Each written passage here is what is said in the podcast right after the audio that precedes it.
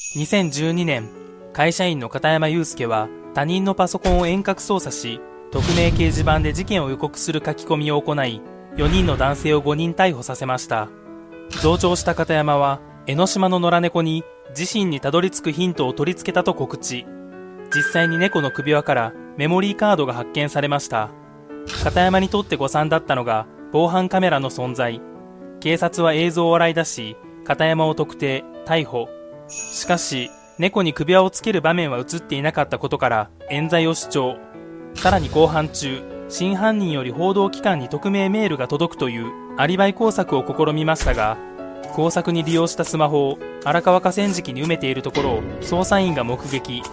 回収されたスマホには偽装で送信されたメール本文に加え、片山の DNA 型が検出されました。2015年2月、懲役8年が確定。